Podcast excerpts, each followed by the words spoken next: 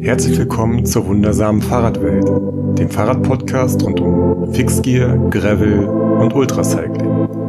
Moderiert und produziert von Johanna Janke. Ja, willkommen zurück.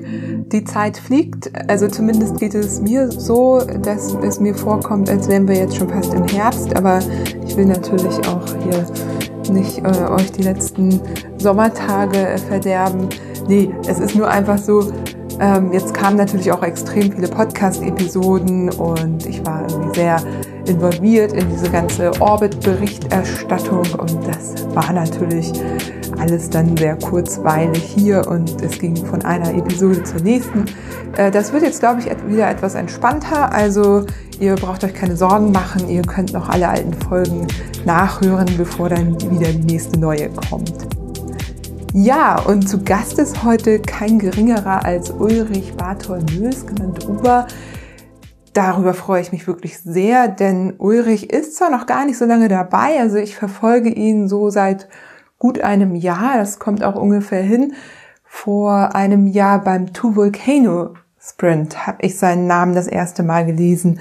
Das ist nämlich das neue Rennformat von Juliana Burig und das hatte ich verfolgt und das hat er gleich gewonnen. Und davor hatte er aber auch schon die Transpyrenees und die Transiberika gewonnen. Also, der Mann kann was. Und jetzt war er gerade beim Three Peaks Bike Race und das hat er auch gewonnen. Und zwar vor Sofiane und vor Björn Lehnhardt.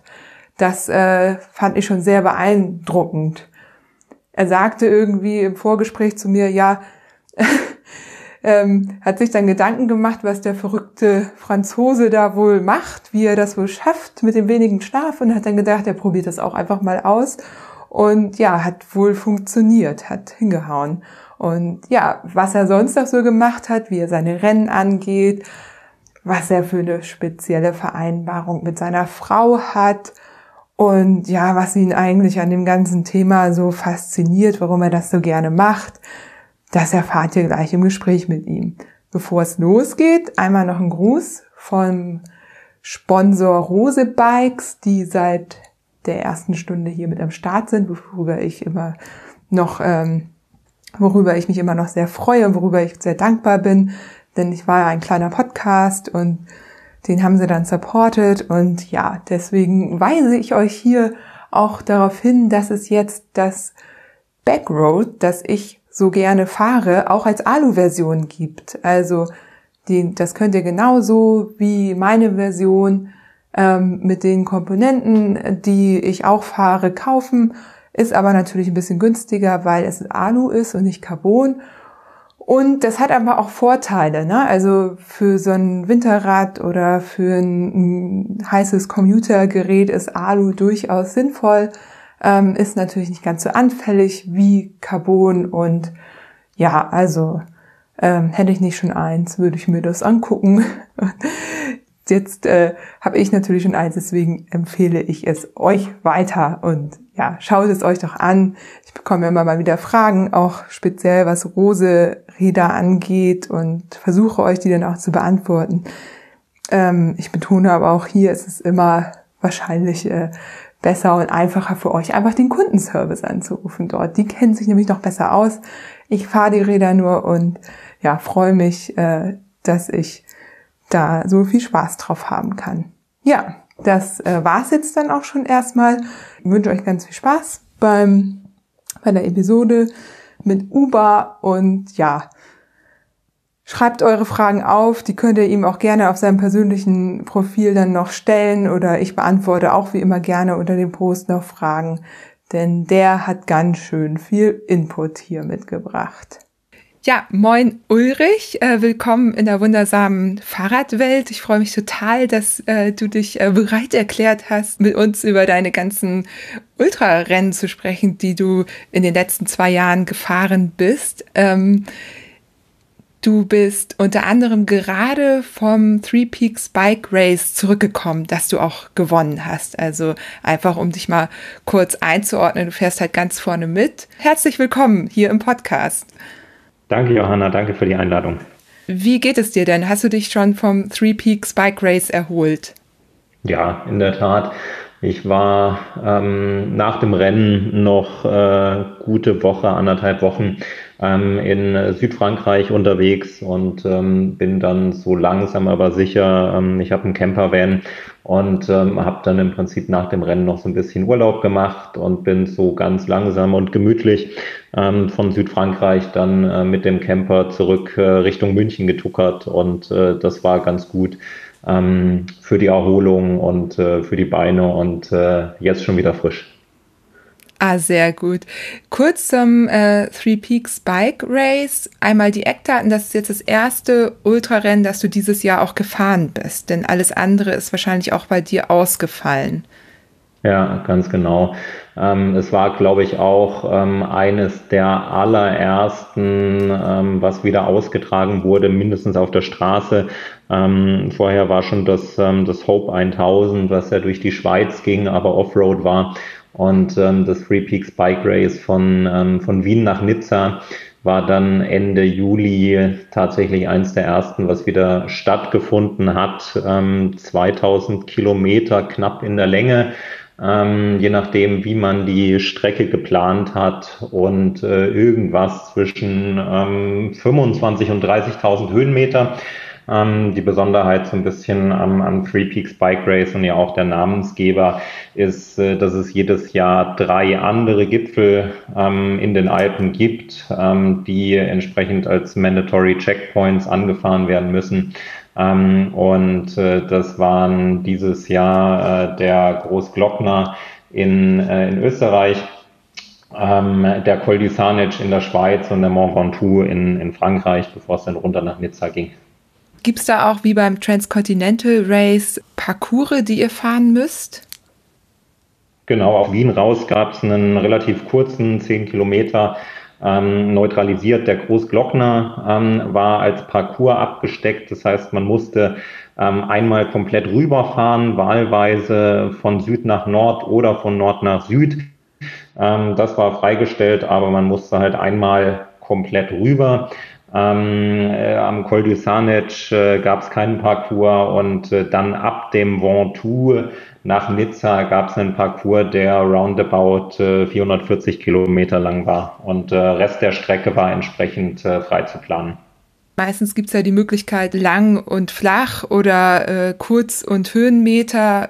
Ne? Also man, man, macht da ja irgendwie immer so einen Kompromiss aus den eigenen äh, Vorlieben und dem, was einfach Sinn macht? Äh, Gab es da bei dir in der Planung auch äh, Faktoren, die da deine Streckenplanung ähm, beeinflusst haben? Ja, in der Tat. Also ich habe mir beides angeschaut, wie du sagst, äh, Kurz- und Höhenmeter ähm, heißt im Prinzip einmal quer über die Alpen von, äh, von Ost nach West und das lässt dann auch äh, so ziemlich äh, wenig Pässe und wenig Gelegenheiten zum Klettern aus. Ähm, das ist die eine Option.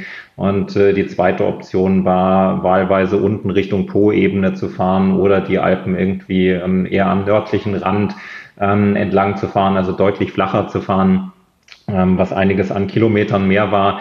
Nun äh, bin ich jemand, äh, der sehr, sehr gerne Berge fährt, ähm, auch von der Statur her eher der Bergfahrer als irgendwie jemand, der im Flachen wirklich äh, sich wohlfühlt. Und äh, finde das auch in den Alpen einfach landschaftlich schöner und ähm, von der Abwechslung irgendwie auch für den Geist besser für mich. Und äh, von daher war eigentlich von Anfang an klar, dass ich tendenziell eher eine Route einmal quer über die Berge ähm, präferieren werde. Und äh, so habe ich es dann auch gemacht und äh, bin irgendwo eine Route gefahren, ähm, die äh, alle Favoriten, also auch ähm, der Sofian, der Zweiter geworden ist, und der Björn, ähm, sind äh, so ziemlich dieselbe Route gefahren. Also wir waren da alle auf dem gleichen Track und haben gesagt, äh, wir nehmen alle Berge mit, die sich irgendwie unterwegs sinnvoll finden lassen. Ah ja, das wäre nämlich meine nächste Frage gewesen, ob dir dieses äh, die Routenplanung taktische Vorteile verschafft hätte oder oder eben nicht. Trotzdem, du warst ja relativ weit vor denen. Ne? Ich habe es mir jetzt, äh, ich hatte es mir notiert auf meinem neuen äh, Blatt hier steht es nicht mehr. Mit wie viel Abstand hast du gewonnen? Ähm, sieben Stunden irgendwas in der Größenordnung, sechs oder sieben Stunden. Ich kann es dir ehrlicherweise ähm, auch gar nicht aus dem Kopf sagen. ähm, liegt schlichtweg so ein bisschen daran, ähm, dass ich gar nicht so sehr mich drauf fokussiere in meinen Rennen, ähm, was äh, die Zeiten von mir oder die Zeiten von anderen im Vergleich angeht.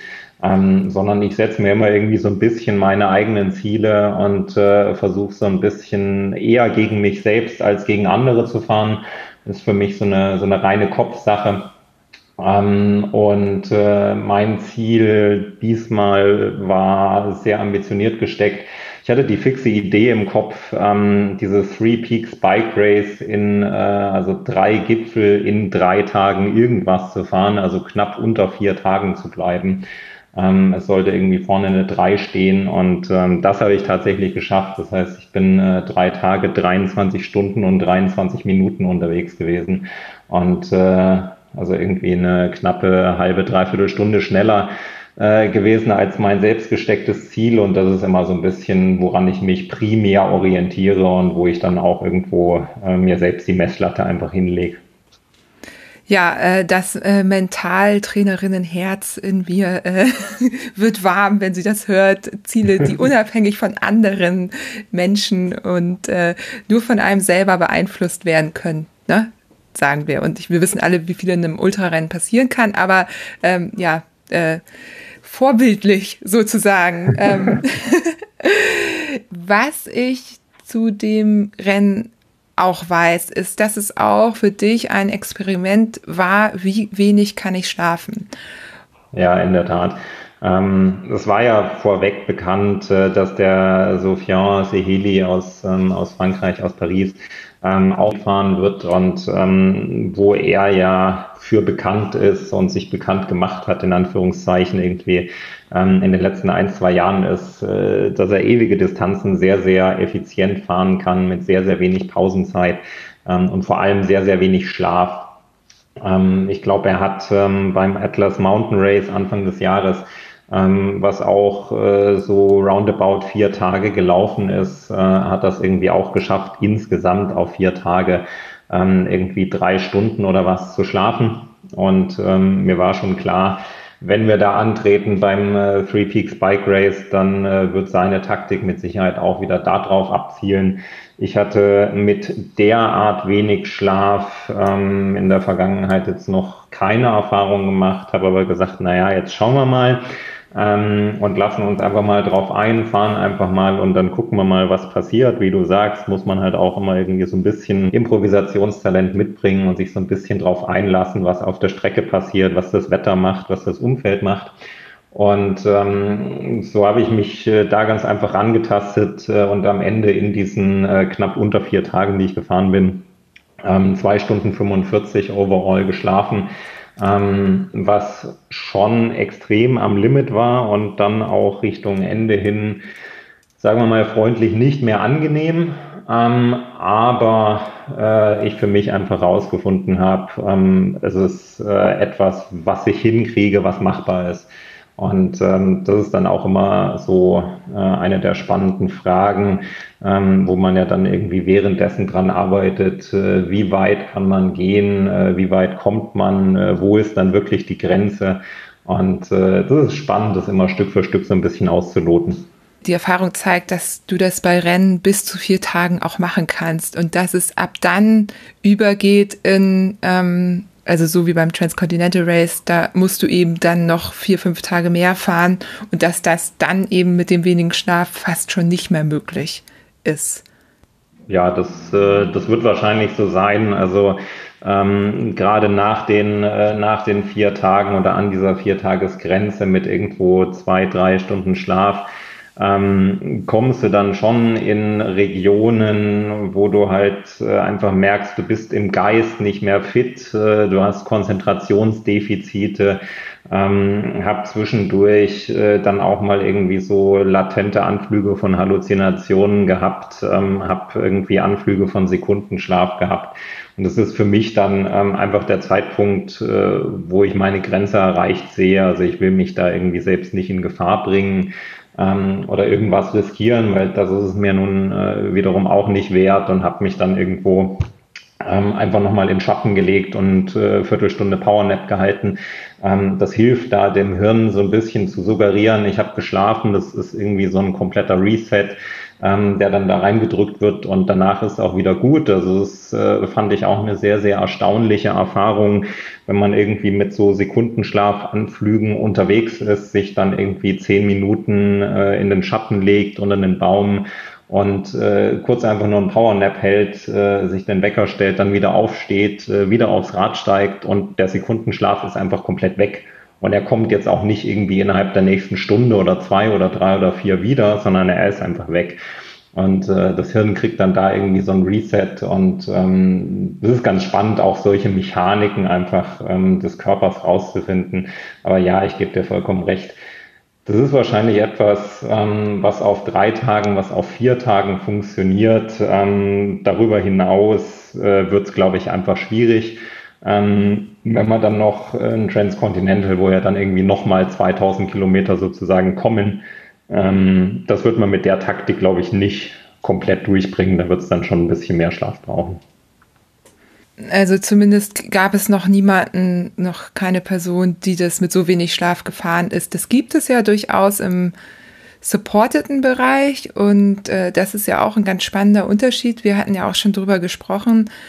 Da gibt es dann den, also Klassiker Ram, Race Across America, das ja eine Distanz von so um die 6000 Kilometern. 5800 Kilometer, wenn ich es richtig im Hirn habe, ja, das kommt hin das war lange in der Ultraszene, ja, das war so wie die Olympischen Spiele, ne? Das wollte jeder, jede mal mitgefahren sein, die da irgendwie ähm, sich mal komplett messen wollte, ist allerdings äh, supported und da gibt's eben die ähm, Begleitfahrzeuge und da weiß man aber auch, dass so ein ähm, Christoph Strasser dann irgendwann eben auch von Halluzinationen erzählt und gar nicht mehr bei sich ist, der braucht dann halt sein Team, das ihn dann unterstützt. Also ja, spannender Bereich. Ähm, käme das für dich in Frage, sowas mal zu machen?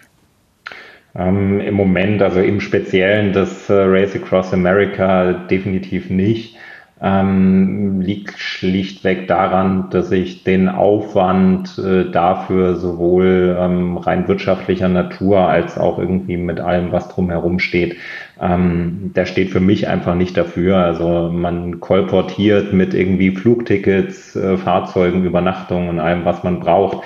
Ähm, sollte man irgendwie mit so einem Budget von, von 50.000 Euro für einen Start ähm, kalkulieren. Wenn man das mal versucht runterzubrechen auf einen Tag und sagt, äh, weiß ich nicht, äh, zehn Tage unterwegs für den Spaß oder lass es auch ein paar mehr sein, aber zehn lassen sich irgendwie schön rechnen, ähm, dann kostet ein Tag Radfahren irgendwie 5000 Euro und das finde ich äh, für mich einfach, äh, sagen wir, leicht absurd. Und ähm, deshalb kommt so ein RAM für mich äh, eher nicht in Frage. Womit ich aber in der Tat liebäugle, ist äh, irgendwie so die mittleren Distanzen, gerne auch in Europa. Also gerade so ein ähm, Race Around Austria, was ähm, jetzt gerade letzte Woche ähm, zu Ende gegangen ist sowas ist schon eher mal attraktiv, ähm, wobei ich mich äh, gerade aktuell und ich mache das ja jetzt auch erst seit einem reichlichen Jahr ähm, eher in der unsupported ähm, Welt zu Hause fühle und da auch sehr sehr wohl fühle, ähm, weil es einfach äh, eine Zeit ist, die man mit sich alleine verbringen kann und die ich auch sehr genieße. Ähm, dann da alleine unterwegs zu sein und äh, das zu genießen und zu erleben und eben nicht äh, in Anführungszeichen ähm, äh, den Ballast äh, eines Teams dabei zu haben, wo man halt weiß, da sitzen x Menschen irgendwie im Auto hinter einem und ähm, da muss man irgendwie Leistung bringen oder sollte sie bringen und so weiter. Das ist irgendwie gerade äh, nicht so wirklich was für mich. Das heißt, das Alleine sein, das ist auch schon das, was du suchst bei diesen Rennen? Definitiv. Das ist so rauskommen, ähm, rauskommen aus dem Alltag ähm, nun ist das irgendwie den meisten Menschen schwer begreiflich zu machen, dass man sagt, äh, ich nehme mir Urlaub, um irgendwie, äh, weiß ich nicht, 2000 Kilometer alleine quer über die Alpen zu fahren. Ähm, aber die Art und Weise, irgendwie äh, Tag und Nacht zu erleben, die Natur zu erleben, das ist einfach, was mich reizt, was mir großen Spaß macht und äh, wo ich mich einfach pudelwohl drin fühle und sage, äh, das war dann irgendwie eine gelungene Reise, ein gelungener Urlaub da darf ich dich mal kurz zitieren. Ich habe mir natürlich äh, auch so ein bisschen was rausgesucht und es gibt zwei Artikel auf radsport-rennrad.de mhm. und ähm, die sind beide ganz toll geschrieben, finde ich. Und in dem einen äh, sagst du, beziehungsweise ähm, daraus ist das Zitat, bei sich sein und die Natur mit allen Sinnen erleben, staunen und träumen vom Morgen am Berg und Abend am Meer. Und das äh, fand ich total schön, das so zu lesen. Also diese Schönheit dieser Rennen, diese Distanzen, die man zurücklegt, die eben dazu führen, dass man wirklich morgens noch auf dem Berg irgendwo in die Weite guckt und abends dann am Meer die Seeluft einatmet. Ja, das war, ähm, das war ein sehr, sehr prägendes Erlebnis tatsächlich ähm, bei der Transiberika, ähm, die ich im vergangenen Jahr gefahren bin. Ähm, da bin ich morgens ähm, am, äh, am zweiten Checkpoint gewesen, der irgendwie so im, ähm, im Nordosten ähm, von, äh, von Spanien war, auf einem Berg ähm, weiß ich nicht, zwei, zweieinhalbtausend Meter hoch, ähm, habe dort den Sonnenaufgang ähm, erlebt und das war eine sensationelle Kulisse. Bin dann weiter Richtung, Richtung Süden gefahren, Richtung Algarve und ähm, bin dann nachts um zwei, um drei irgendwann tatsächlich äh, am Meer angekommen und habe dann da ähm, auf einer Strandliege äh, meinen Schlafsack ausgerollt und irgendwie ein paar Stunden geschlafen. Und das war tatsächlich so ein Schlüsselerlebnis, wo ich auf dem Berg stand und mir dachte, hm, jetzt Sonnenaufgang. Ähm, man setzt sich ja dann immer so ein bisschen die Zwischenziele, damit man dann so Distanzen einfach rumkommt. Ähm, wo will man ähm, am nächsten irgendwie sein, äh, zu welchem Zeitpunkt. Und das war eben, äh, ich fahre jetzt so lange, bis ich unten bin am Meer. Und äh, das dann da anzukommen, das zu erreichen und äh, dann irgendwie am Strand äh, auf einer Liege seinen Schlafsack auszurollen, ähm, das war ein wirklich besonderes Erlebnis und äh, das ist so der Reiz tatsächlich, den es für mich ausmacht. Ja, ich äh, kann das total nachvollziehen. Und du hast auch noch einen zweiten Begriff genannt, Zwischenziele. Ha, ja, macht euch Zwischenziele und feiert die. Ähm, ja, richtig, richtig gut. Dann bleiben wir doch mal beim letzten Jahr. Du hast schon gesagt, du machst das Ganze erst seit ungefähr einem Jahr und fährst auch erst seit ungefähr sieben Jahren überhaupt Rennrad. Wie, wie kam es denn dazu? Also du bist dann als erstes die gleich die Transiberika gefahren. Nee, die Transpyrenäe, die Transpyrenäes ähm, bin ich als erstes gefahren, genau. Alles klar, ja die Transpyrenees, ähm, da, genau, ich weiß, warum ich mir das erst falsch aufgeschrieben habe, denn die gibt's ja zweimal. Und zwar cool. einmal von Los Dot und einmal von den Organisatoren der Transiberika. Und genau. du bist die Sommer, also nicht Sommerversion. Es gibt dieses Rennen einfach zweimal. Wir müssen jetzt auch nicht darüber sprechen, warum das so ist. Das war nämlich äh, sehr lustig. Das haben äh, viele am Anfang nicht verstanden, dass ähm, das nicht ein Rennen ist, sondern eben zweimal organisiert wird. Und Genau, deswegen, du hast natürlich die ähm, jetzt die von den Transiberika-Organisatoren gemacht. Genau. Ja, das war also dein Einstieg. Die waren 950 Kilometer lang, 21.000 Höhenmeter. Ich habe schon vorgewarnt, dass ich hier so ein bisschen auch mit Zahlen jonglieren werde, weil ja. das im Grunde auch dann ganz gut passt. Das war, das ist eine Sprintdistanz in, im Ultra. Ja. Ja, alles, was so um 1000 rum ist, ist halt ein Sprint. Die kann man meistens gut durchfahren. Du hast gebraucht zwei Tage, zwei Stunden und auch ein paar Minuten, 46 Minuten. 46 ja. Minuten, genau. Ja. Guck mal, du merkst, also deine Zahlen, die merkst du dir doch, du merkst dir nur nicht unbedingt äh, die der anderen, was ich auch nachvollziehe. Ja, so, sowas bleibt, äh, sowas bleibt irgendwie im Kopf, ja. Ja, dein, dein erstes Ultrarennen und äh, wie lief das? Ähm, nun dazu gekommen bin ich eigentlich, äh, dass ich den, äh, den Sommer in Spanien verbracht habe. Ähm, das heißt, ein paar Monate mit dem, äh, mit dem Campervan in Spanien unterwegs war und ähm, das äh, Rennen irgendwo äh, in Social Media äh, gesehen hatte und irgendwie äh, darauf aufmerksam geworden bin, dass das existiert und äh, ehrlicherweise ähm, so lange Distanzen habe ich immer gemocht, aber bin ich jetzt noch nie als Rennen gefahren und auch so Bikepacking war mir irgendwie jetzt nicht wirklich ein Begriff. Und ähm, ich habe mir aber gedacht, wenn du in der Nähe bist und Pyrenäen ähm, sowieso total schön, noch nie da gewesen. Pyrenäen wollte ich dann auch noch ein bisschen unterwegs sein. Ähm, schaust es dir halt an, probierst es halt mal aus.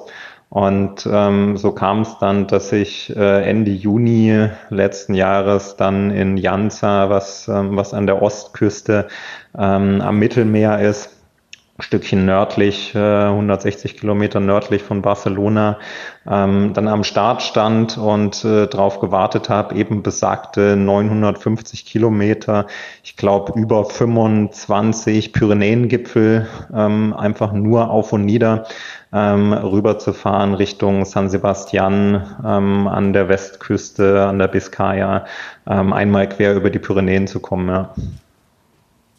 Okay, das war also einfach, ähm, statt das selber als Tour zu fahren, kannst du auch gleich ein Rennen mitfahren und mal gucken.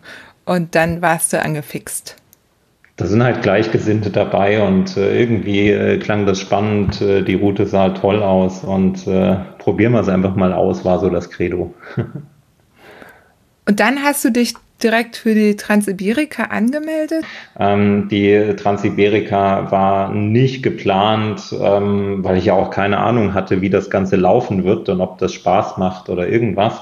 Und ähm, bin das dann gefahren und ähm, habe das äh, ja als mein erstes Rennen sozusagen ähm, dann tatsächlich auch direkt gewonnen und ähm, die Jungs, die das äh, organisiert haben, waren da auch, äh, sag ich mal, latent überrascht und haben gesagt, wie, du hast sowas noch nie gemacht. Dann scheinst du ja irgendwie ein Talent dafür zu haben. Ähm, so wurde mir gesagt. Und äh, die haben mich natürlich eingeladen, ähm, zur, zur Transiberika dann auch zu kommen. Ähm, und äh, ich habe gesagt, ja, mal schauen, jetzt äh, erholen wir uns erstmal von dem.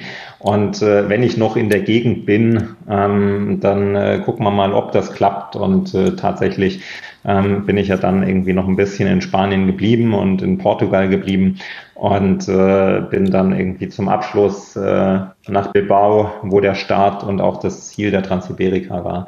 Und ähm, bin das dann tatsächlich auch noch gefahren und das war dann quasi das andere Ende, ähm, weil du gerade angesprochen hast, äh, Transpyrenees äh, mit 950 Kilometern eher eine Sprintdistanz, ähm, wohingegen die Transiberika dann mit äh, knapp über dreieinhalbtausend Kilometern dann äh, wirklich eine, eine Langdistanz auch äh, in, in dem Ultracycling-Segment äh, ist.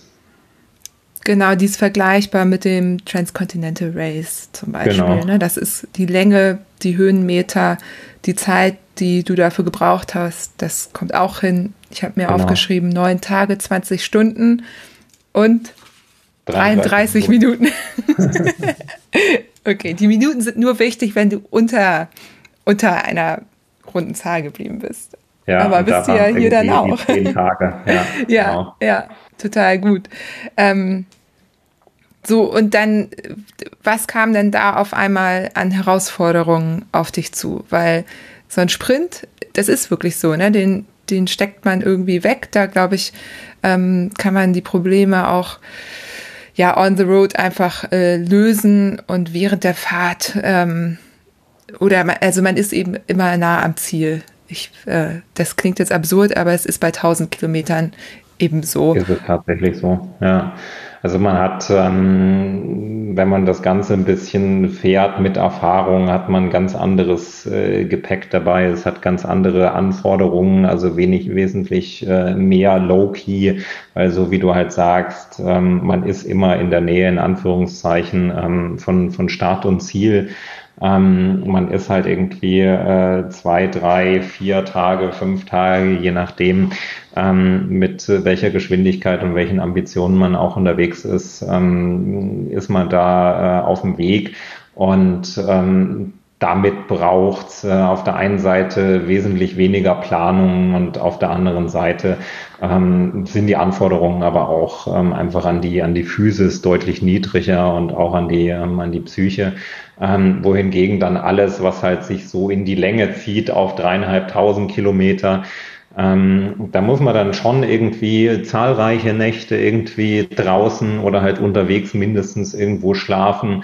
Ähm, man muss sich irgendwie wesentlich öfter wieder aufraffen. Man wird auch äh, wesentlich tiefere Täler ähm, der Tränen in Anführungszeichen äh, durchschreiten, das öfter haben, äh, dass es einem nicht so gut geht und ähm, sich dann irgendwie zehn Tage lang da motiviert zu halten oder halt deutlich länger noch ähm, motiviert zu halten und äh, dreieinhalb, viertausend Kilometer unterwegs zu sein, äh, ist schon nochmal eine ganz, ganz andere Kiste.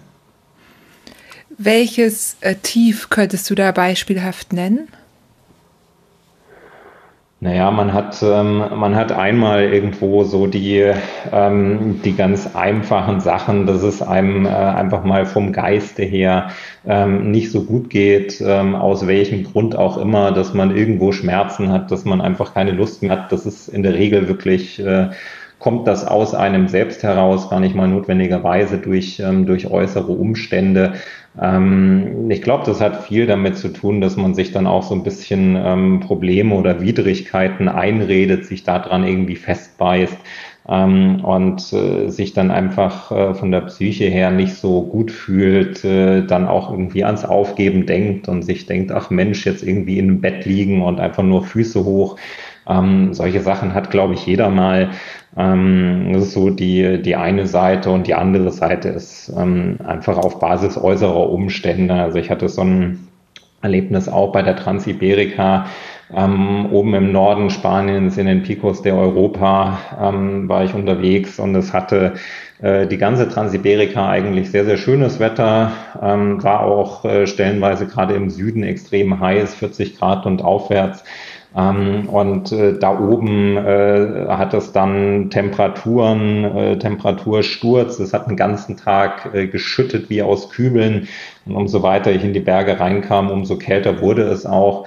Und ähm, bin dann tatsächlich da in einem Unwetter unterwegs gewesen, wo es äh, so Landslides, also Erdrutsche, ähm, den Berg runter gab, Straßen verschüttet waren und ich nichts dabei hatte, außer irgendwie eine dünne Windjacke und äh, ein kurzärmliches Trikot ähm, und irgendwie eine Weste und äh, einfach viel zu wenig, um äh, in solchen Bedingungen irgendwie unterwegs zu sein und ich mich dann irgendwie im Supermarkt habe ich mir Müllsäcke gekauft, an der Tankstelle habe ich mir Mechanikerhandschuhe gekauft und war dann irgendwie eingepackt in Müllsäcken und Mechanikerhandschuhen da irgendwie auf dem Rad zum nächsten Checkpoint unterwegs.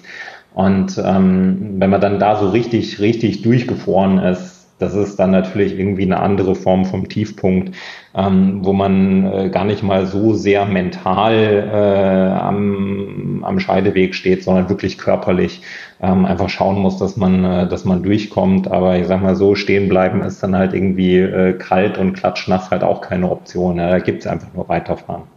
Also ich war sehr, sehr froh in der Situation, ähm, was ja bei, bei Ultracycling und gerade in diesem, äh, diesem Non-Supported ähm, Segment ähm, einfach äh, hochrelevant ist, ja, dass man für sich selbst verantwortlich ist, ähm, dass man auch selbst irgendwie Schutz suchen muss, äh, auch wenn man eine Panne hat und so weiter.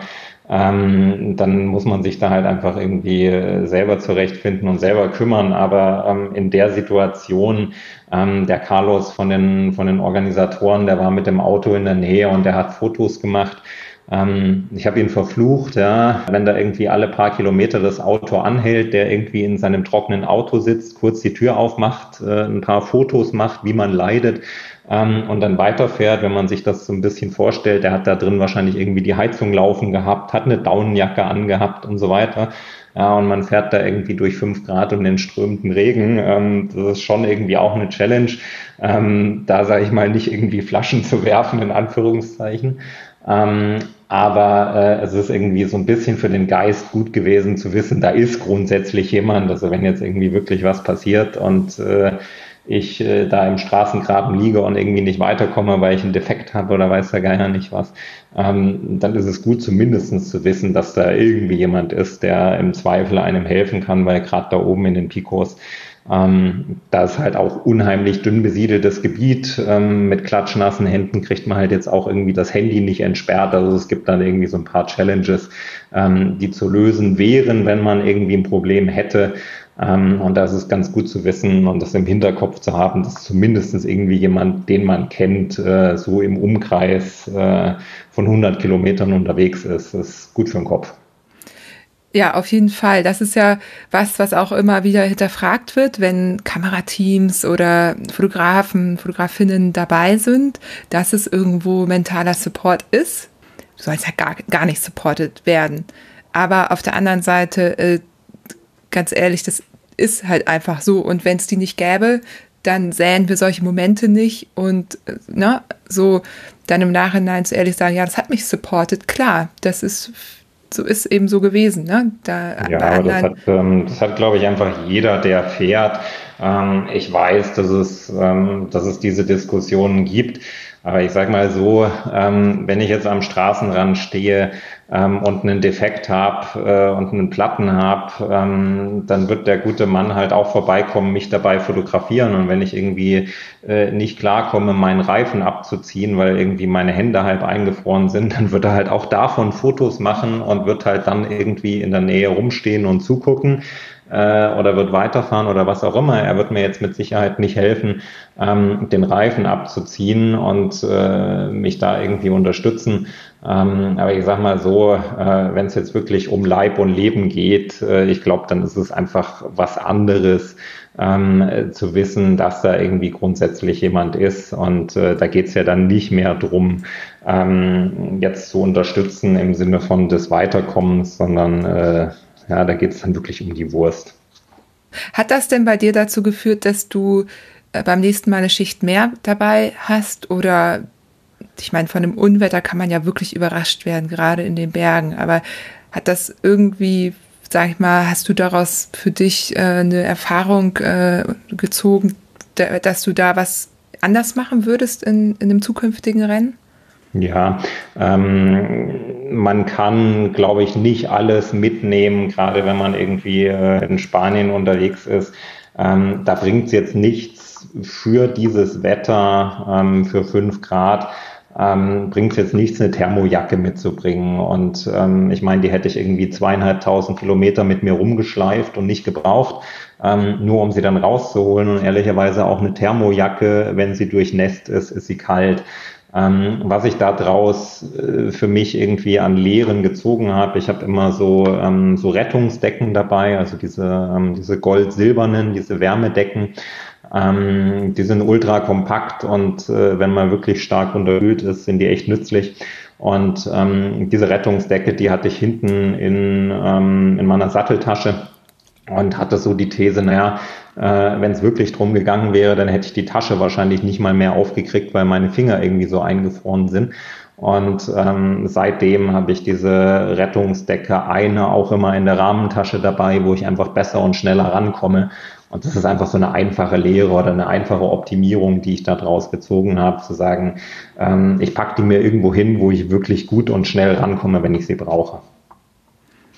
Total gut. Ich bin großer Rettungsdecken-Fan. Das wissen alle, die mir bei Instagram folgen, weil ich da immer mal wieder äh, Promo für mache. Ähm, ich bräuchte mal so eine Rettungsdeckenfirma, die mich irgendwie sponsert. ich habe ja. immer eine dabei, immer. Und wir hatten auch schon im Training einen Unfall.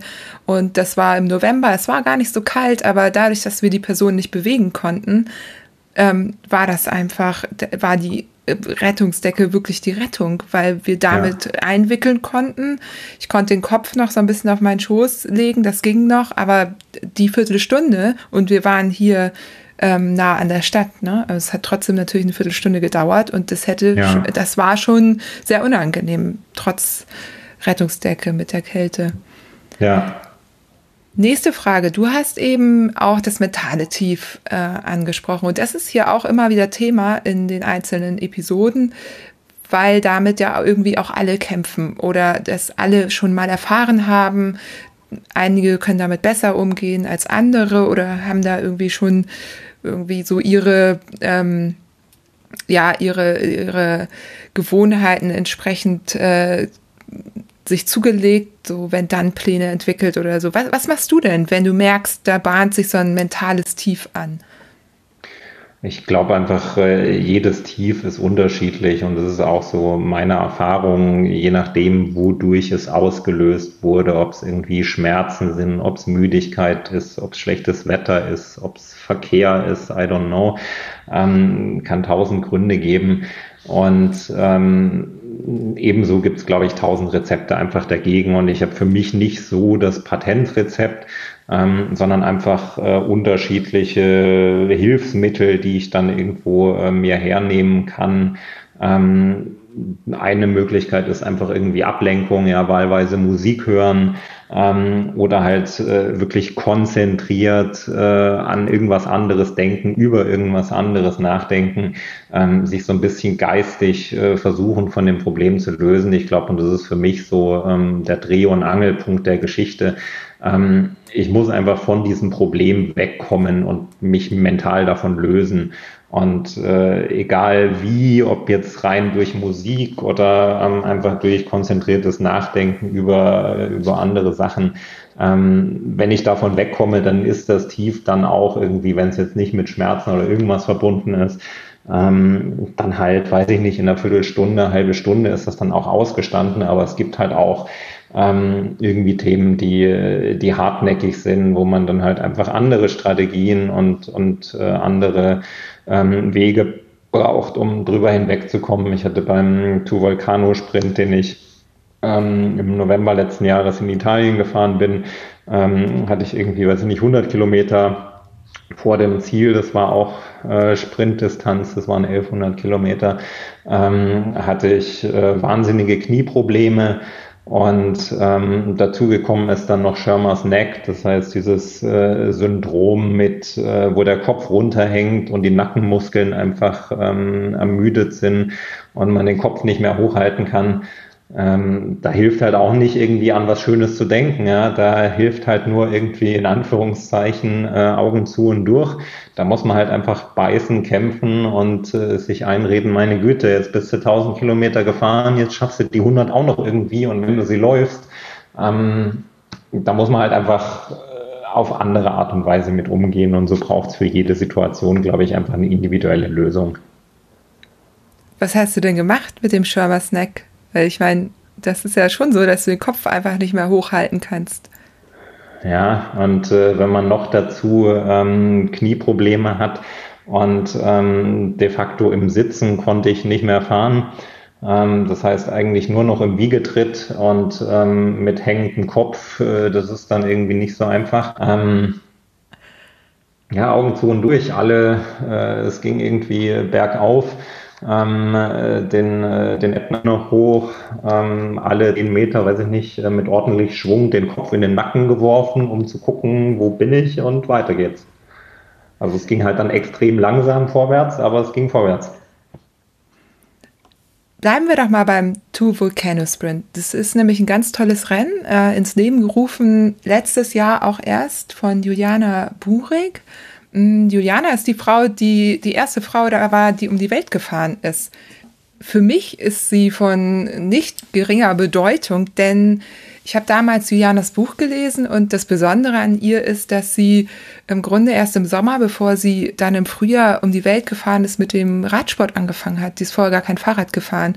Sie hat ja. also knapp ein halbes Jahr gehabt, um sich vorzubereiten. Das beschreibt sie auch in ihrem Buch ganz, ganz spannend. Sie schreibt auch, warum sie das macht. Da ging es auch um Verarbeitung von dem Tod äh, ihres äh, Partners und ja, und dann ist die einfach um die Welt gefahren und war die erste Frau, die das geschafft hat. Hat sich überlegt, ach, es hat ja noch keine probiert, dann mache ich das doch mal. Und ja. Ja, und das war, also das ist immer so, weil ich dachte immer, ach, für so Ultra, da musst du, musst du sonst wer sein. Du musst ganz viel Erfahrung haben, du musst ganz viel schon gefahren sein in deinem Leben. Und mir hat es total geholfen, auch ähm, den Mut zu haben, das Transcontinental Race zu fahren. Dass Juliana übrigens auch dann gefahren ist, die war sehr eng auch mit Mike Hall und war da auch die erste Frau, die das damals äh, gefahren und gewonnen hat. Und ja, und hat jetzt ihr eigenes äh, Rennen ins Leben gerufen. Ja, sehr schöne Veranstaltung, ähm, hat mir wahnsinnig gut gefallen. Ähm, Juliane ist, äh, wie du es beschreibst, ähm, einfach eine sehr, sehr inspirierende Person. Ähm, ich habe auch ihr Buch gelesen ähm, im Nachgang erst, äh, nachdem ich sie persönlich kennengelernt hatte. Ähm, und äh, ist einfach wahnsinnig toll, was sie äh, da unten in, in Süditalien auf die Beine gestellt hat. Ähm, ist ein sehr, sehr kleines Event ähm, gewesen mit, äh, ich meine, wir waren irgendwie 20 Leute oder so. Ähm, sehr, sehr familiäre Stimmung. Ähm, waren dann danach, äh, als alle im Ziel waren, ähm, noch äh, in einem tollen kleinen äh, italienischen äh, Lokal da unten auf Sizilien essen. Und ähm, ich fand es einfach toll, äh, so in dieser winzig kleinen Gruppe von irgendwie 20 Leuten.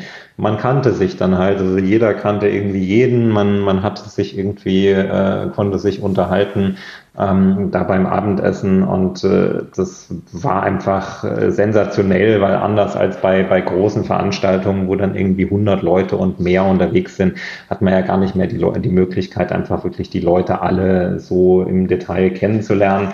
Das war da ein bisschen anders und ähm, das war sehr, sehr spannend wie breit äh, da die Vielfalt der Menschen ist, die da unterwegs sind, aus welchen Beweggründen, was sie beruflich machen und so weiter und so fort. Und das hat mir einfach unheimlich gut gefallen.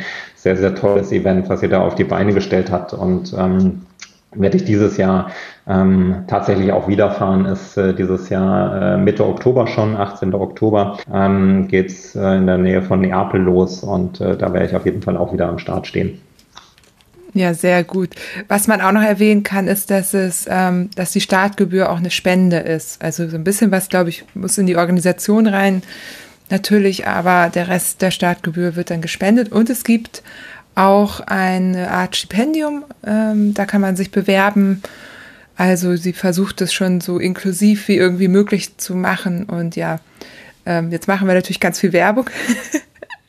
ähm, aber ich glaube, ein paar mehr als 20 kann das Event tatsächlich noch vertragen. Ja, definitiv. Und ich glaube, es werden dieses Jahr ähm, auch äh, ein paar mehr werden.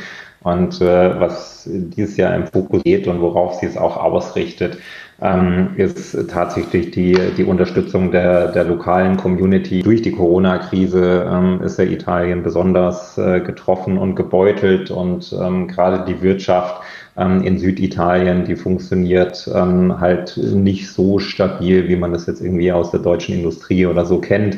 Ähm, das heißt, viele kleine Betriebe und so weiter, die dann da natürlich auch ähm, ohne Tourismus am Scheideweg stehen und ähm, was äh, wir dann da als äh, Ultracycling Community zu beitragen können, ähm, hilft natürlich auch einfach ein bisschen was. Und äh, das ist das, wo Juliana dieses Jahr einfach ihren Fokus drauf gerichtet hat und gesagt hat, äh, schauen wir, dass wir da ähm, die Locals einfach ein bisschen unterstützen, ähm, indem wir da unterwegs sind. Ja, also wenn ihr das äh, verfolgen wollt, es gibt da auch einen Instagram-Account und eine Website natürlich und ich weiß gar nicht, ob man sich noch anmelden kann, aber bestimmt, oder? Registrierung ist noch offen, ja. Ah ja, cool. Ähm, ja, ähm, springen wir noch mal zurück. Ich hatte mir das nämlich notiert. Wir haben im Vorgespräch auch darüber gesprochen, dass du so eine Art Agreement mit deiner Frau hast. Es geht jetzt noch mal um dieses Alleine sein im Rennen. Ich äh, würde da gern doch noch mal einen Punkt ansprechen. Du Du hast, ähm, ihr telefoniert anscheinend auch immer mal zwischendurch oder du schickst eine Sprachnachricht zurück, ähm, dass sie weiß, dir geht's gut. Und es gibt da aber so einen Punkt, ähm, da sagst du, nee, mir geht's gerade nicht mehr so gut, ich möchte jetzt alleine sein. Ja. Und ja, wir haben grundsätzlich, also bei den Rennen haben wir ja immer ähm, einen, einen Tracker dabei, ähm, und äh, man sieht ja, ob der Tracker sich bewegt ähm, oder auch nicht. Und ähm, es gibt aber ähm, rein technisch das Phänomen, wenn man jetzt unterwegs ist, gerade in Gegenden, wo es, ähm, wo es kein Handynetz gibt, ähm, dass der Tracker halt auch mal nicht sendet und dann zum Teil auch irgendwie mal stundenlang nicht sendet. Ähm, oder wenn man sich irgendwie äh, schlafen legt, äh, dann bleibt der halt auch irgendwie am Fleck stehen. Und das ist natürlich dann irgendwie ähm, für äh, Frau und äh, für Familie irgendwie, äh, wenn sie nicht wissen, was los ist, ähm, ist das dann natürlich irgendwie keine angenehme Situation. Und wir haben einfach das, das Agreement sozusagen, ähm, vorm Schlafengehen melde ich mich ab und ähm, dann telefonieren wir kurz und äh, ich sage irgendwie, wie der Tag war und dass ich mich jetzt schlafen lege oder wenn ich, äh, wenn ich halt weiß oder wenn ich sehe, ähm, dass der Tracker lange nicht sendet, äh, dann schreibe ich auch irgendwie, bin hier gerade im Funkloch oder was, äh, sofern ich halt irgendwie überhaupt am Handynetz habe. Ähm, einfach so in den Situationen, wo sich dann der Tracker nicht bewegt, äh, haben wir einfach das Agreement, dass ich dann ähm, kurz Bescheid gebe. Und äh, genauso melde ich mich in Anführungszeichen auch ab, wenn ich äh, einfach merke, ich bin mental an einem Tiefpunkt ähm, und äh, melde mich jetzt halt einfach irgendwie stundenlang nicht, egal ob der Tracker sich bewegt oder nicht. Ähm, dann gebe ich halt auch kurz Bescheid, mir geht's jetzt irgendwie nicht so gut und äh, ich melde mich irgendwie in N Stunden ähm, mal wieder sozusagen äh, nur Lebenszeichen von sich geben, ja, jenseits von dem, ähm, was irgendwie auf so einem Live-Tracking passiert. Das heißt, da willst du dann wirklich für dich sein, das mit dir selber ausmachen, dich da durchkämpfen, wie auch immer, und da ist dieser Kontakt dann in dem Moment nicht gut so. Ja, beziehungsweise halt auch einfach äh, will ich nicht, äh, dass sie sich dann Sorgen macht, weil ich mich halt äh, stundenlang irgendwie nicht melde, ähm, dass sie halt irgendwie überhaupt nichts hört und das ist dann einfach so dieses ähm, Signal, wow, jetzt gibt's mal hier irgendwie Funkstille ähm, und gar nichts zu hören und das hat einen guten Grund in Anführungszeichen. Ja, okay, verstehe. Ich finde das äh, super spannend, weil ich damals beim TCR, da hatte ich das vorher gar nicht so besprochen mit, mein, mit meinem Mann, was, was wir eigentlich, wie wir eigentlich kommunizieren, wenn ich da unterwegs bin. Und mir ist dann nach ein paar Tagen aufgefallen, dass er sich gar nicht meldet. ich, ich habe mich aber auch nicht gemeldet, weil ich war ja zu zweit unterwegs. Ne? Das ist ja auch nochmal was anderes. Wir waren ja. ja im Team. Und dann habe ich irgendwie mich gewundert, warum meldest du dich denn gar nicht? Weil ich wollte natürlich schon gerne irgendwie wissen, wie es den Kindern geht, wie es ihm geht und einfach irgendwie was hören. Und ja, er wollte mich nicht stören, sagt er dann. So. Da habe ich gesagt, nee, ich brauche ich brauch schon ab und zu mal hier ein Lebenszeichen auch von euch, auch wenn ich jetzt nicht so viel sende gerade. Ne? So, ja. ähm, ich bin auch gar nicht auf die Idee gekommen, mit ihm zwischendurch zu telefonieren oder so. Überhaupt nicht. Das haben ganz viele andere gemacht. Die haben teilweise mehrere Stunden mit Eltern oder Partnern zu Hause telefoniert im Rennen. Ne? Bin ich ja. gar nicht auf die Idee gekommen. Aber ja, aber so gar kein Kontakt äh, fand ich dann auch schwierig. Und eben, genau, aber was der natürlich weiß, ist, dass der mir nicht unbedingt irgendwelche Probleme erzählt oder so oder irgendwie. Ne, der das, ist das da, hilft, ja. Ja, also ja, deswegen äh, wollte ich da gerne nochmal nachhaken, weil natürlich, man ist alleine unterwegs, aber die Familie oder die Partner, die hängen ja dann auch irgendwo am Rechner, irgendwie am Handy und wollen wissen, wie geht's dir? Ja, und damit ja. zu leben, dass es dir gerade nicht so gut geht und das auszuhalten, ist ja auch gar nicht so leicht für Partner, die zu Hause sind.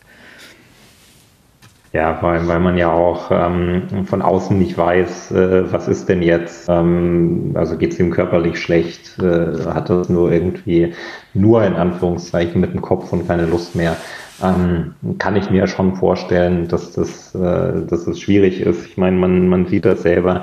Ähm, wenn ich nicht fahre, dann bin ich auch ähm, sehr aktiv äh, im Dot-Watching unterwegs. Ähm, heute Morgen ähm, ist gerade das ähm, Race Across France zu Ende gegangen oder beziehungsweise der erste und zweite sind im Ziel angekommen.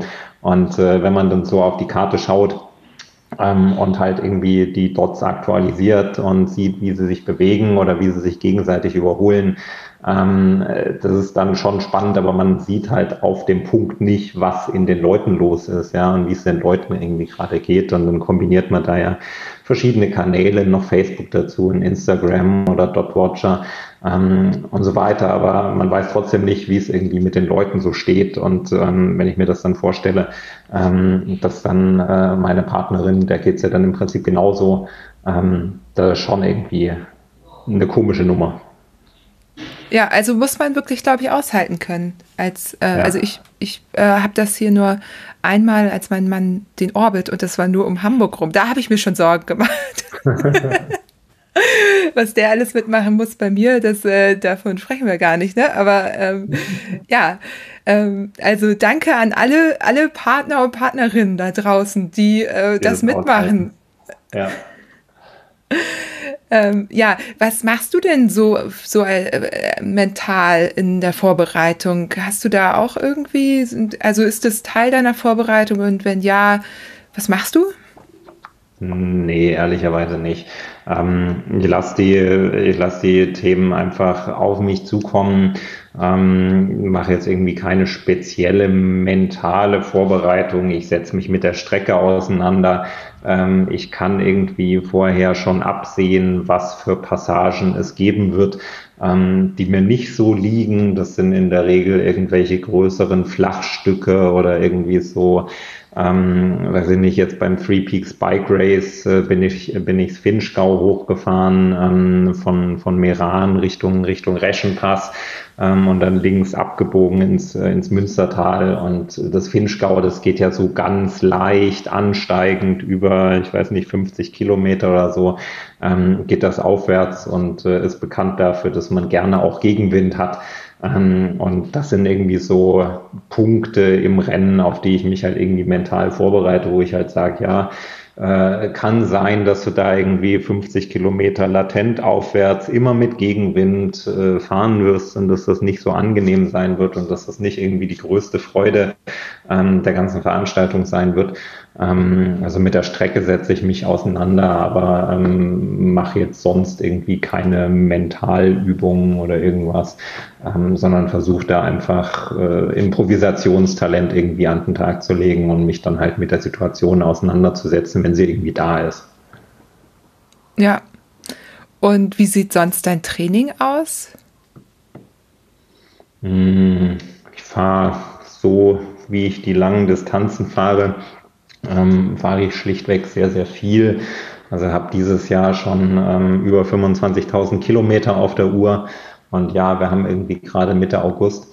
Und ähm, ich fahre ähm, Anfang des Jahres, äh, wenn ich einsteige, ins, äh, ins Training dann halt langsam mit, äh, mit Grundlagenaufbau und dann irgendwie Frühjahr gibt's noch ähm, ein paar Intervallgeschichten dazu. Aber ansonsten Grundlagen weil das ist am Ende das, was es, ähm, was es bei den Rennen braucht.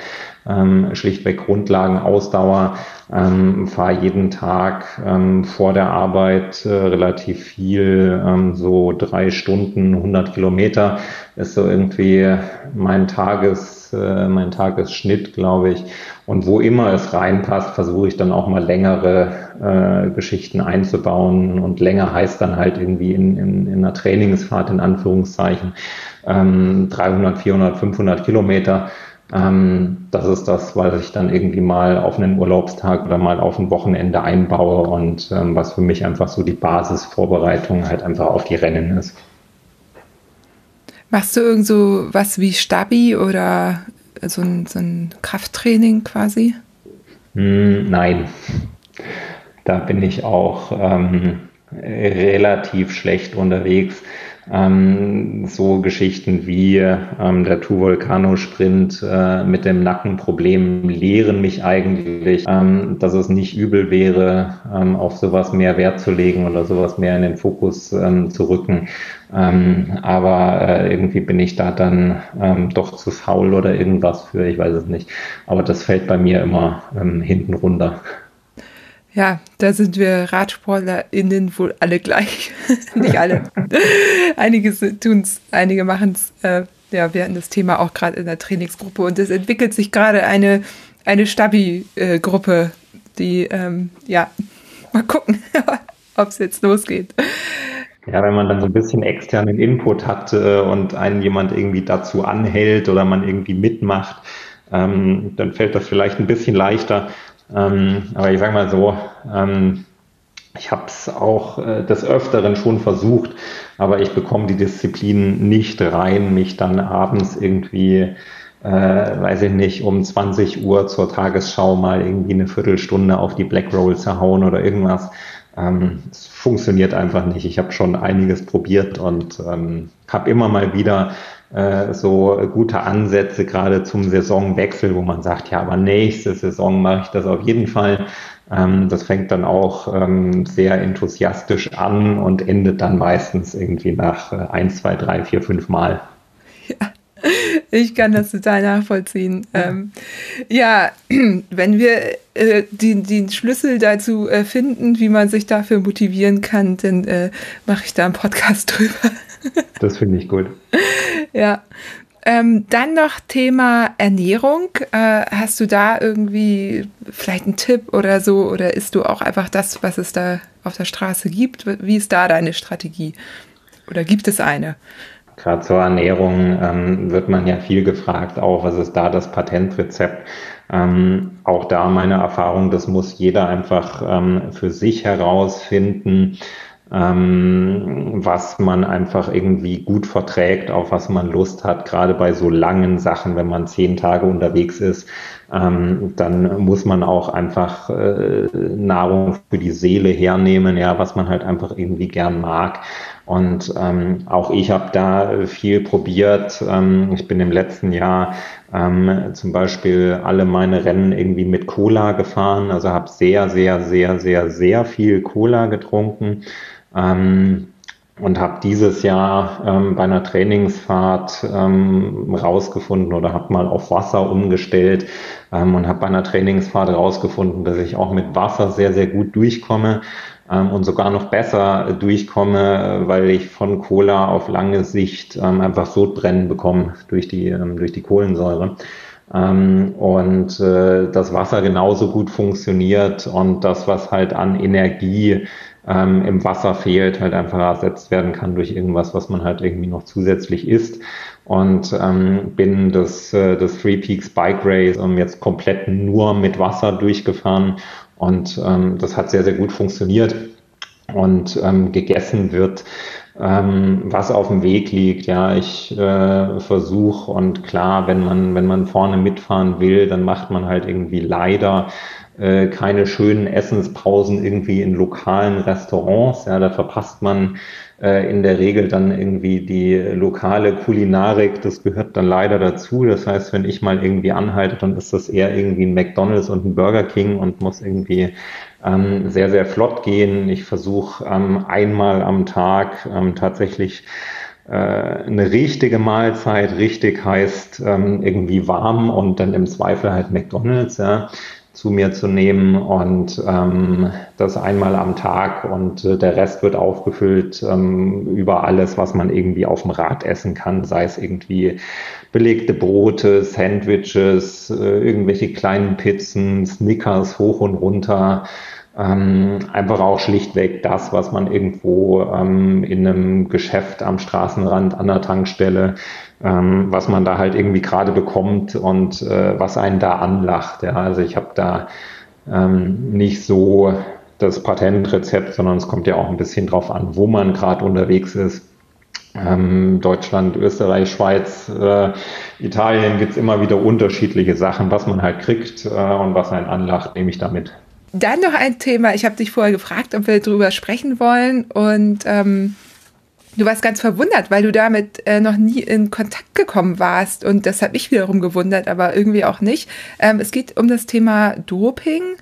Und zwar nicht, weil das irgendwem unterstellt wird, sondern weil sich Menschen einfach fragen, wie kann man das machen? Ne? Wie kann man äh, vier Tage äh, durchfahren, mehr oder weniger? Du hast es zwar schon beschrieben und das ist auch alles das, was wirklich möglich ist. Und trotzdem ja, Radsport ist allgemein natürlich so ein bisschen anfällig für dieses Thema. Ähm, mhm. Und ja, da fände ich deine Meinung toll dazu.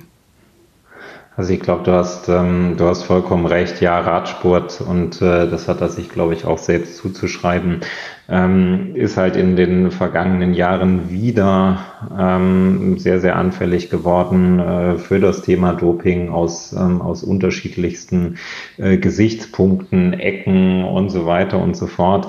Ähm, ist, glaube ich, äh, nach wie vor ähm, ein großes Thema, ein großes Problem, auch in der Jedermann-Szene Ähm, was ich aber so ein bisschen sehe, überall dort, wo leistungssteigernde Substanzen irgendwie, egal ob es äh, Schmerzmittel sind, ob es äh, Salbutamol ist, Asthma-Sprays ähm, oder dann, äh, weiß ich nicht, Sachen, die richtig ins Eingemachte gehen, EPO und Co. Ähm, das ist irgendwie überall dort unterwegs ähm, im, im Jedermann-Sport, äh, wo es halt um Spitzenleistung geht.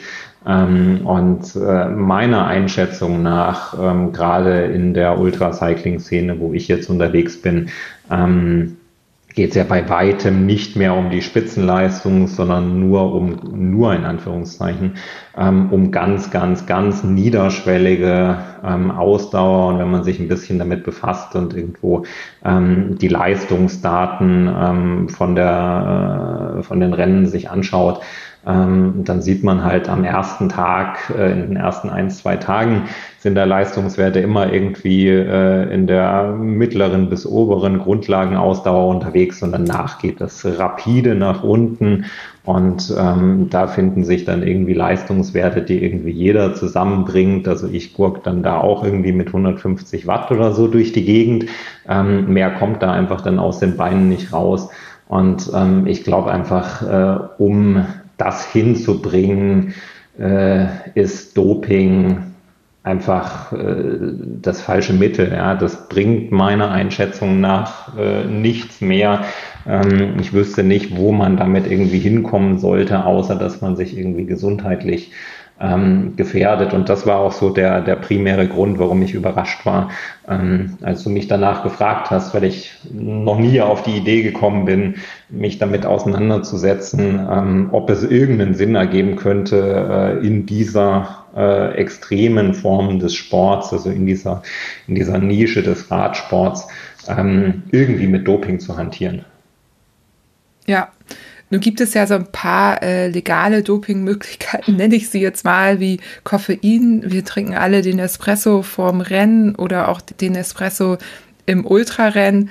Koffein ist aber tatsächlich nicht auf der Dopingliste. Ich möchte hier nur kurz erwähnen, dass zu viel Koffein auch nicht gut ist. Also ähm, passt da bitte auf euch auf. Aber ähm, hast du irgendwie, ich meine, es gibt ja auch Gels. Ich habe auch ein Gel, mal so mein Notfallgel, da ist auch Koffein drin und da achte ich auch drauf, weil ich weiß, bei Ausdauersportarten, ne, also oder im Ausdauerbereich ähm, fördert das schon. Oder wenn ich irgendwie fertig bin, dann freue ich mich über den Kick Koffein, wenn es gerade kein Espresso an der Straße gibt.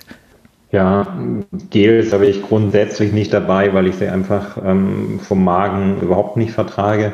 Ähm, aber klar, Koffein äh, ist immer mal wieder ein Thema und aber auch da jeder Körper spricht irgendwie anders drauf an. Ähm, ich spreche auf Koffein irgendwie gar nicht wirklich an. Das heißt auch irgendwie bei einem Rennen ist es äh, für mich kein Thema, dass ich mir irgendwie denke, ui, ähm, jetzt bist du aber müde, jetzt irgendwie an der nächsten Tanke ein Espresso ähm, und dann, dann geht's wieder besser.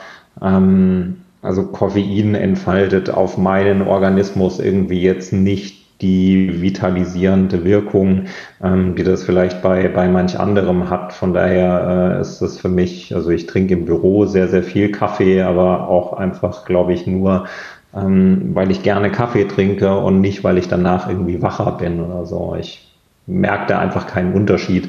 Ähm, von daher würde ich jetzt auch nicht auf die Idee kommen, irgendwie mich an die Tankstelle zu stellen und irgendwie drei Espressi zu trinken, um danach wach zu sein. Ja, obwohl sie ja dann auch lecker sind. Also gerade in Italien und, und lustigerweise auch beim Transcontinental Race auch in Albanien, da hat der Kaffee echt lecker geschmeckt. Und äh, ja, ich habe mir den dann morgens schon, schon gegönnt. Das war irgendwie ein schöner Start in den Tag, wenn es möglich war. Wir sind ja auch immer ja. so früh gestartet. Das ist dann eher so der Genussmoment und äh, weiß ich nicht, wenn man so will, ist es dann irgendwie so Doping äh, für den Geist, ja, eine Belohnung für irgendwas. Ähm, kann man ja dann auch irgendwie Richtung Doping rücken, da werden dann Endorphine ausgeschüttet und äh, weiß ich nicht, wenn man Endorphine auch als Doping äh, begreifen will, dann vielleicht schon. Ja, sehr cool. Was steht denn jetzt äh, als nächstes bei dir an? Also ich kann schon mal sagen, wenn dieser Podcast erscheint, dann bist du gerade das Be Hard Ultra Race in Bosnien gefahren, wenn alles geklappt hat. Ne? Also. Genau. Da bin ich äh, in der Tat gerade dabei, ähm, schon wieder meine sieben Sachen ähm, zusammenzupacken und ähm, der Plan ist äh, nächste Woche, Mitte nächster Woche, ähm, dann äh, Richtung, Richtung Bosnien zu starten und äh, dort das äh, Bihar zu fahren. Ähm, sind 1200 Kilometer, ähm, also auch wieder eher so die ähm, Kategorie Sprintdistanz ähm, durch, äh, durch Bosnien landschaftlich ähm, wohl sehr, sehr schön. Bin noch nie da unten gewesen. Das ist äh, der primäre ähm, Punkt, der mich da einfach gereizt hat und ähm, werde das Bihard ähm, tatsächlich auch mal eher als Privé fahren und ähm, nicht so sehr ähm, als Rennen, also mit nicht so sehr viel Zeitdruck, wie ich das vielleicht bei einem ähm, Three Peaks Bike Race gemacht habe ähm, sondern äh, tatsächlich da auch äh, versuchen, ein bisschen mehr äh, lokale Küche zu genießen, nicht nur den Fast Food, ähm, ein bisschen mehr ähm, zu schlafen, das Ganze auch so als ähm, Bikepacking, als Tour ähm, herzunehmen, trotzdem irgendwo zügig unterwegs zu sein, aber so ein bisschen ähm, den Mix äh, zu machen und äh, das nicht so sehr als, ähm, als Rennen tatsächlich zu begreifen. Das lohnt sich bei Bosnien auch sehr. Ein äh, wirklich faszinierendes Land. Also da wünsche ich dir jetzt schon ganz viel Spaß, den du dann hoffentlich gehabt haben wirst, wenn diese Podcast-Episode erscheint. Genau. ähm, du bist ja insgesamt sehr reflektiert. Vielleicht ähm, kann, kannst du uns so deine Erfolgsfaktoren für ein erfolgreiches äh, Ultrarennen nennen? Hm. Definiere Erfolg, sagt, äh, sagt der Reflektierte jetzt dafür. Nein, ich glaube, man muss sich, ähm, man muss sich einfach damit auseinandersetzen. Äh, ich hatte es eingangs schon mal gesagt, äh, man muss sich damit auseinandersetzen, was man erreichen will. Ähm, man muss sich selbst irgendwo Ziele stecken, man muss sich Ziele stecken, ähm, auch mit Zwischenzielen, die man erreichen kann, weil es ganz einfach ähm, für das Mentale sehr wichtig ist, da auch Erfolgserlebnisse zwischendurch und, und nicht nur am Ende zu haben. Und ähm, glaube, dieses Zielsetzen äh, ist sehr, sehr individuell ähm, für den einen bedeutet es, äh, in der Spitze mitzufahren und äh, um den Sieg zu fahren. Ähm, für den nächsten bedeutet es irgendwie, ähm, eine gewisse Zeit zu erreichen oder die Distanz zu schaffen äh, oder täglich äh, so und so viele Stunden ähm, auf dem Rad zu verbringen. Ähm, das ist ganz individuell und ähm, ich glaube, das ist so ähm, der Schlüssel für die ganze Geschichte, sich einfach damit auseinanderzusetzen. Was will ich für mich erreichen ähm, und äh, das so zu gestalten, ähm, dass es mit Ambitionen ähm, auch erreichbar ist und ähm, ansonsten den Fokus drauf zu setzen, einfach äh, eine gute Zeit zu haben, ähm, weil am Ende, und das sollte man, glaube ich, nie ähm, aus den Augen verlieren, ähm, was wir da machen, ist äh, schlichtweg nur Radfahren ja, und ähm, man sollte schon auch im Hinterkopf behalten, dass das Ganze Spaß machen sollte und man sich da nicht irgendwie 24 Stunden am Tag quälen sollte, sondern irgendwie idealerweise ähm, sehr, sehr viel, einen sehr, sehr großen Anteil der Zeit da auch wirklich Spaß und Freude dran haben sollte und dann wird es äh, einfach ein gutes Erlebnis. Ja, ähm, wie so häufig habe ich dem hier nichts mehr hinzuzufügen. Du bist nicht der Erste, der so ein ganz tolles Schlusswort äh, hier sagt für diese Episode. Wenn es nicht noch was gibt, was du gerne sagen würdest, was ich dich nicht gefragt habe? Oh, ich glaube, wir sind überall mal vorbeigekommen an allen Ecken und Enden meiner Abenteuer, die ich die letzten zwölf Monate so hatte. Ja, ich glaube nämlich auch, ich äh, äh betone nochmal, dass du äh, vier äh, Ultrarennen gefahren bist und diese vier auch als erster gefinisht hast. Ähm, und das, äh, obwohl du anscheinend ganz viel Spaß dabei hast. Oder ähm, vielleicht ist das ja Gerade auch. Gerade Genau darauf wollte ich eigentlich hinaus. Äh, genau, das hast du eben auch schon echt schön ähm, zusammengefasst. Äh, und ich äh, finde, man kann das nicht oft genug betonen. Und äh, ja, wir machen das eben alle wirklich aus Spaß. Ich mache auch den Podcast aus Spaß. Ne? Also wenn, wenn Sachen keine, keinen Spaß äh, bringen und ähm, einen nicht irgendwie weiterbringen, dann kann man die ruhig ja auch nicht gut. Nee, genau kann man dann auch ruhig mal hinterfragen. Ja, in diesem Sinne, ich wünsche dir ganz viel Erfolg und natürlich Spaß in Bosnien. In, dann beim Two Volcano Sprint. Äh, grüß Juliana ganz herzlich. Ich habe sie damals im Ziel beim Transcontinental auch persönlich kennengelernt und fand sie auch, auch dort also wirklich faszinierend als Person. Und äh, ja, ähm, Daumen sind gedrückt für dich und äh, vielen Dank. Ich werde es verfolgen. Dein Instagram-Handle ist Ulrich Bartolmös und den verlinke ich auch nochmal. Dann bedanke ich mich, dass du hier warst oder wir digital gesprochen haben. Danke dir und auf bald.